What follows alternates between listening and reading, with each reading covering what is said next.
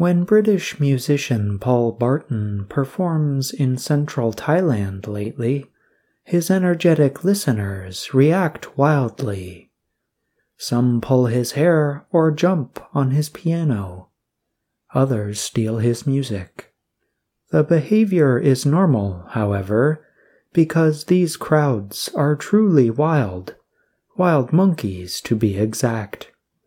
Barton plays often to the animals in Lopburi, an area known for its populations of wild macaque monkeys. The pianist hopes the music shows bring calm to the animals during the coronavirus crisis. The disease has caused problems for the monkeys too. They are hungry the restrictions on tourism mean fewer people come to see the monkeys and feed them. We need to make an effort to make sure that they eat properly. And when they eat properly, they will be calmer and will not be aggressive, said Barton, 59, a long-time Thailand resident. Barton has played at four sites in Lopburi including at an ancient Hindu temple, a store, and an old movie theater.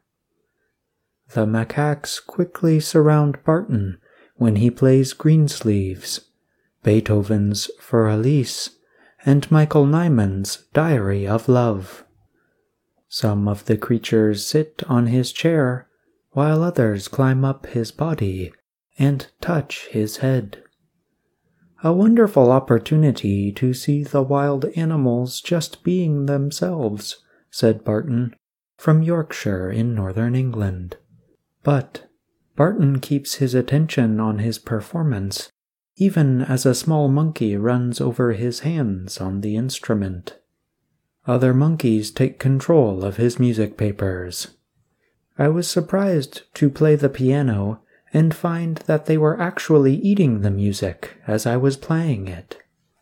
But, he added, I wasn't going to let those things distract from the project, which is to play the music for these wonderful macaques.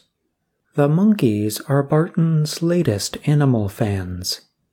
Past wildlife audiences included elephants living in special protected areas.